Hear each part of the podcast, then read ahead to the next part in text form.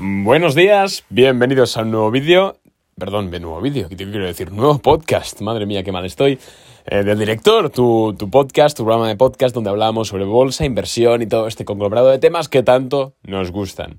Hoy os traigo un tema súper pedido tanto por clientes de Boring Capital como por, bueno, pues sí, seguidores de Instagram, como por incluso comentarios en podcast, que sabéis que en algunas plataformas Em, se puede comentar y es, eh, como no, el tema de China. ¿Qué está ocurriendo con China? Eh, ¿Qué ocurre? ¿Debería vender todas mis posiciones de China? ¿Debería comprar ahora que parece que están a un precio relativamente barato, por así decirlo?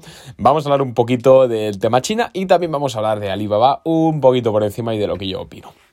Venga, vamos a ello.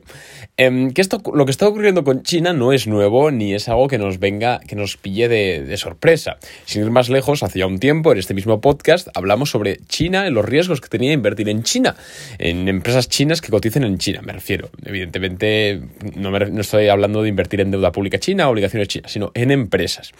Los riesgos que tenían son evidentes y es que China es una dictadura, una dictadura comunista. Em, no estamos dejando de invertir en una dictadura por muy wash que tenga eh, China, de que hoy que parezca ya casi un país, bueno, una potencia, pues como podría ser Estados Unidos, ¿no? Más democrática. No, no es así, sigue siendo una dictadura y así es lo que ocurre. Y en las dictaduras lo que ocurre es que hay un gobierno, un poder ejecutivo que tiene el control absoluto. Y además sumar el tema de los que funcionan con planes quinquenales, con economías centralizadas. Em, y pueden pues abolir un sector productivo cuando les salga de las narices, que es lo que ha pasado esta semana y por esto se han derrumbado los mercados. Pero no adelantemos acontecimientos. Entonces lo que tenemos que saber es que China es una dictadura, punto. Entonces invertir en una dictadura tiene muchos más riesgos que invertir en una economía eh, liberal, una, sí, una democracia liberal. Muchísimos más, como es evidente, por, principalmente por lo que hemos dicho, ¿no? Porque el gobierno puede tomar el poder del factor de producción en el momento, puede hacer lo que le salga de las pelotas el gobernante etcétera, etcétera, etcétera. Y esto es algo que tenemos que conocer y aceptar. Vale, pero Arnau, ¿por qué ha caído, han caído las empresas chinas tanto durante los últimos días? Bueno, no sé si, si estás al tanto de las noticias, pero si no, para eso estoy yo.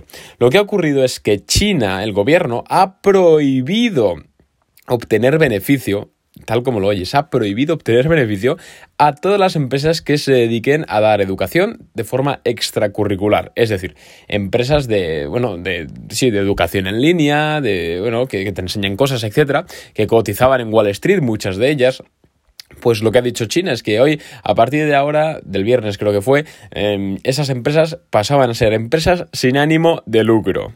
Conclusión, boom, la cotización hacia abajo. Es un 70%, 75, 80, 90% de bajada en un día, lo cual es totalmente lógico, porque es que esa empresa, que esa empresa que hace 72 mm, horas era una empresa eh, beneficio, una profitable, eh, ¿cómo se dice? Pues rentable, eh, una empresa con pies y cabeza, que había muchos inversores institucionales, etcétera, gente extranjera invirtiendo en China, que al fin y al cabo no deja de ser eso, pues de la noche a la mañana, como quien dice, la empresa ha dejado de existir como ente de, generación de rentabilidad, tal cual lo oímos. Y claro, me vas a decir, Arnau, vale, pues que yo no tenía ninguna acción de estas de, educación, de homeschooling.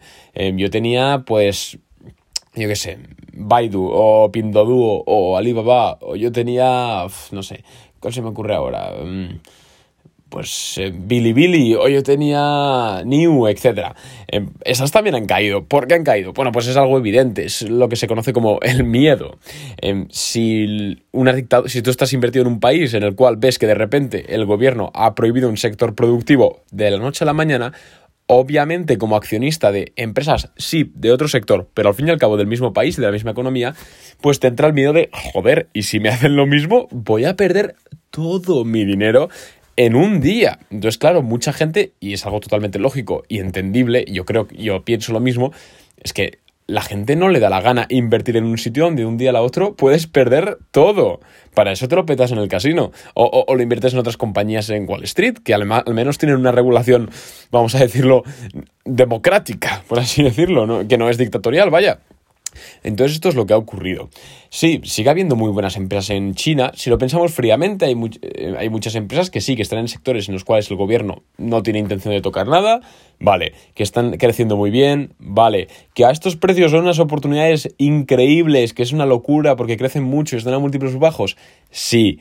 ¿Invertiría en esas compañías personalmente con mi dinero el dinero de Boring Capital? No. ¿Por qué? Pues porque no me da la gana asumir que mi capital pueda pasar de 100 a 0 en una noche, porque yo no invierto en dictaduras y es algo en lo cual eh, me he dado cuenta tarde, yo fui de los que pensaba o de los que tenían la idea, o sea, la idea cambiada de que, bueno, sí que China es una dictadura, pero es, una, es un capitalismo de Estado, no sé qué, que al fin y al cabo van, van, el dinero es el dinero. Pues me estoy dando cuenta que no, yo sí, yo tengo Alibaba en cartera, gracias a Dios, las pérdidas que tengo acumuladas en Alibaba no, pues no, no ninguna, bueno, pues ninguna bajada en mi cartera increíble, no es algo que me perjudique en exceso, es más, yo creo que Alibaba en 3-5 años perdón, Alibaba en 3-5 años, yo creo que va a volver a, esos 280, 300 dólares. Es que es imposible que no lo haga, joder. Em, pero bueno, ya no invierto en, este, en compañías chinas. Por, mira que he visto oportunidades increíbles. Eh, por ejemplo, en New me parece que me parece que si fuese una empresa estadounidense a esos precios metía de mi casa. O, o Pinduoduo, que es uno de los e-commerce más grandes de China. O JD.com, que también cotiza a precios muy muy bajos ahora. Pero es que sinceramente no lo hago, ni lo recomiendo, ni lo aconsejo a nadie, ni a mi peor enemigo. Actualmente en Boring Capital tenemos dos posiciones, una de Alibaba que no, Gracias a Dios, eh, la mayoría de los clientes no tienen Alibaba en cartera. ¿Por qué? Porque se han unido eh, mucho después de que nosotros la compramos. Nosotros compramos Alibaba hace mucho tiempo. Eh, y luego tenemos NIO. Pero NIO es distinto. NIO no entra en la categoría de empresas chinas difíciles, no peligrosas, por varias razones, al menos bajo mi juicio. La primera razón por la que NIO no la meto en, esta, en este saco de empresas chinas es porque ya se está internacionalizando con filiales fuera de China. Por ejemplo, están buscando eh, director de operaciones en Alemania para tener una filial en Alemania, tener una filial en Noruega, ya están repartiendo en Noruega, entonces tienes esa seguridad de que están ya expandiéndose por todo el mundo o por Europa, por lo que sea, y que no es exclusivamente China. Punto uno.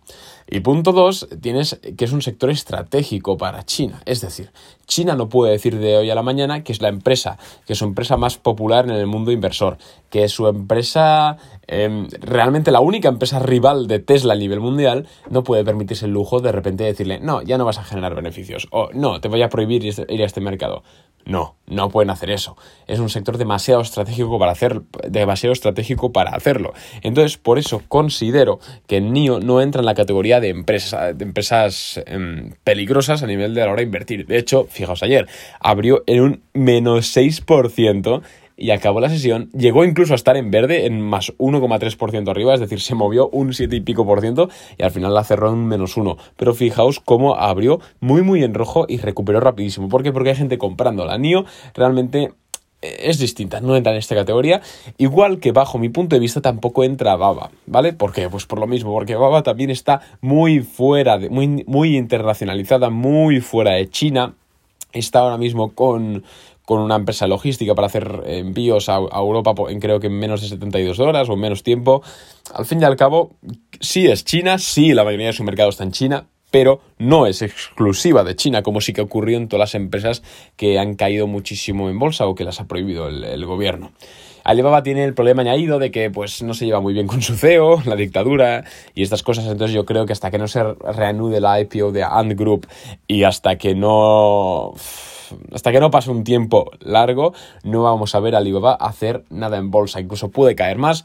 Hay gente que me está preguntando, ¿Arnau entró en Alibaba? No, no entres en Alibaba si no estás. Date besos en la mejilla de no estar porque tienes mucha suerte, eh, pero no, no entres. Es que esto, esto no se va a recuperar en un mínimo tres años para recuperarse Alibaba. Mínimo tres años. Entonces eso, es un poquito lo que te voy a decir. Alibaba sí que es verdad que al menos hace seis meses, eh, ahora ya no lo sé, pero por Alibaba o por los servicios de pago, etcétera, pasa la mitad de la economía china, entonces no puede desaparecer. Por eso es una empresa junto con NIO las cuales no meto en el saco este de chinas. Pero el resto de compañías chinas cuidado porque pueden hacer lo que quieran en el momento que les salga de las mismísimas pelotas. Y lo digo así porque es la verdad, porque así funcionan las cosas. Entonces, ¿por qué vamos a invertir en China? Que además, eh, pues, pues lo que el país ya tiene sus prácticas dudosas em, a nivel de control poblacional, etc. ¿Por qué voy a invertir en China? si tengo en Estados Unidos 10.000 empresas que me ofrecen muchísima más seguridad jurídica, muchísima legislación.